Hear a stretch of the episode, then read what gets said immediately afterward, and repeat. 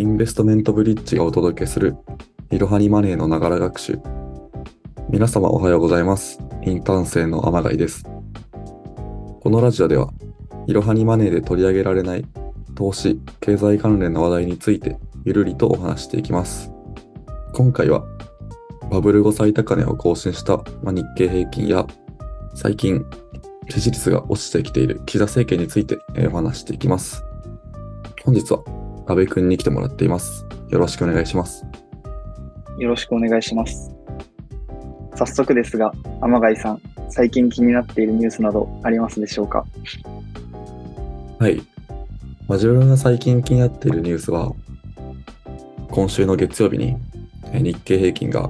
えーバブル後最高値を更新したといったニュースが、まあ、今一番気になっているニュースですね。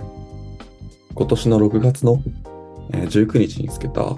高値、まあ、3万3772円を、えー一時的に更新したといったえーニュースになっています。最高値を更新したんですよね。その要因としてはどのようなことを考えていますか？そうですね。最高値を更新した要因は、大きく分けて2つほど、まあ、考えられるのですが、1つ目は、堅調な米国株にまあ牽引されたといった、えー理由かなと考えられますね。9月や10月は、えー米国の方でも、えー金利の上昇に伴って株価も非常に下がっていたんですが、まあ、10月後半から11月にかけて、えー米国金利も一時5%をつけたのがだいぶ落ち着いてきて、それとともに株高も進んでいったといったことが見られました。その結果、まあ、そまあそれにつられて、えーここ最近の日本株も非常に堅調に推移してきて、えー月曜日にバブル後高値を更新したといったことが考えられますね。もう一つは、10月後半から11月にかけて、日本株の決算シーズンがありましたが、そちらで非常にこう多くの企業がいい決算を発表して、それを受けて実際に日本株の株価が上がってきたといったのも、えーこれだけ上昇している理由の一つかなと思います。では、これから年末、来年にかけて、日本株はどんどん上がっていくと考えていますか？そうですね。一概にもまあそうとは言えないんじゃないかなといった見方もこう広がっているようで、というのも、日本国内の金利はこれから上昇していくのではないかなといった、えー懸念も広まっています。実際、日銀はここ数ヶ月で金利の上限を0.5%からまあ1.0%、そしてま1.0%程度といったふうにどんどん上げてきていて、マイナス金利の撤廃だったり、追加の利上げだったり、そういったものが非常に噂されている中で、まあ、これから来年にかけて、日銀が金融政策をどんどん変更していって、それが原因で株価が伸び悩むということも考えられますね。実際、日銀の公開市場操作では、今週の22日にえー行った国債買い入れのえー定例オペなんですけど、買い入れ額が先週からおよそ500億円減らしたといった情報もあり、やはりこう、金融緩和をどんどん続けていくといったこれまでの日銀の方向から、まあ、少しずつ変わっていってるのではないかなと思われるので、まあ、それが株価にこれからマイナスの影響を与えるのではないかなといった見方も広がっていますね。また、これは直接株価だったり、これからの金融政策に関係するものではないんですけど、今月に入って、当初の売買代金が少しずつ落ちてきているといったこともちょっと気になりますね。これは絶対にそうなるといったものではないんですけど、出来高や売買代金は株価に先行するといった話もあるので、売買代金が落ちてきて、これから株価も下向きになるのではないかといったことも少し考えられます。そうなんですね。これからも日銀の金融政策からは目が離せませんね。そうですね。ところで、安部君は最近気になったニュースなんかはありますか？はい。最近の岸田内閣の支持率について気になっています。11月に行われた NHK 世論調査によると、内閣支持率が29%、不支持が52%となり、おととし10月の内閣発足以降初めて30%を下回るという形になりました。岸田内閣を支持すると答えた人は10月の調査から7%も下がって29%となった模様です。支持する理由としては他の内閣より良いという理由が45%、支持する政党の内閣だからというのが26%、人柄が信頼できるからが13%と、ポジティブな理由としては、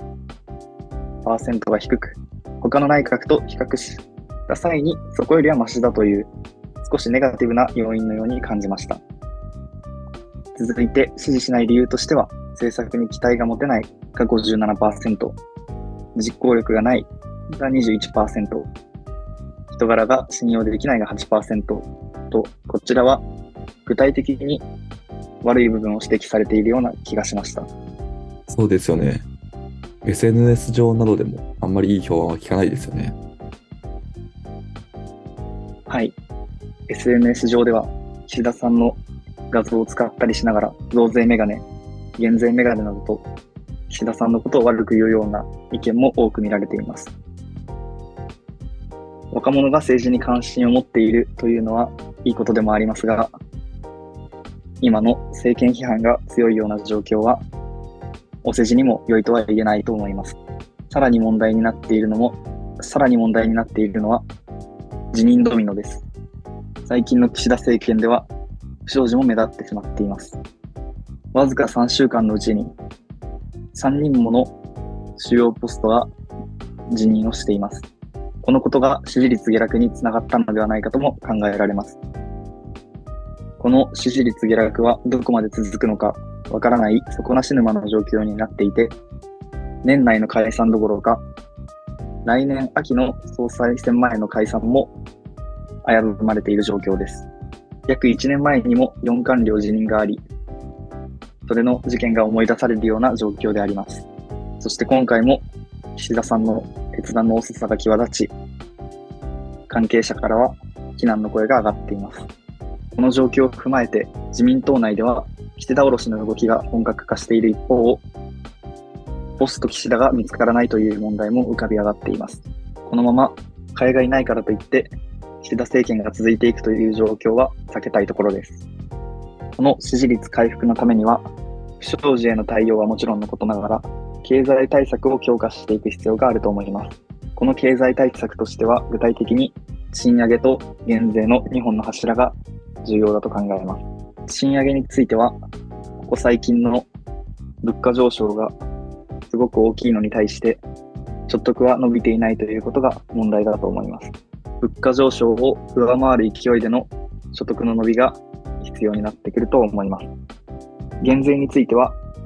世間からの注目度も高いので、力を入れて進めていくべきだと思います。現在は悪い意味で減税メガネという言葉が使われてしまっていますが、しっかりと減税を進めていくことにより、減税メガネという新しく良いイメージを作っていけるのではないかと思います。岸田さんが当初から掲げていた聞く力という部分にフォーカスした際にも、この経済対策という部分は非常に大切になってくると思うので、今後の動きにぜひ期待したいところです。そうですね。自分も岸田政権の動きには注目していきたいと思います。本日も最後までご視聴いただきありがとうございました。お話した内容は情報提供を目的としたものであり、過去の実績、予想、見解、将来の成果を示唆あるいは保証するものではございません。投資のご判断はご自身でしていただくようお願いいたします。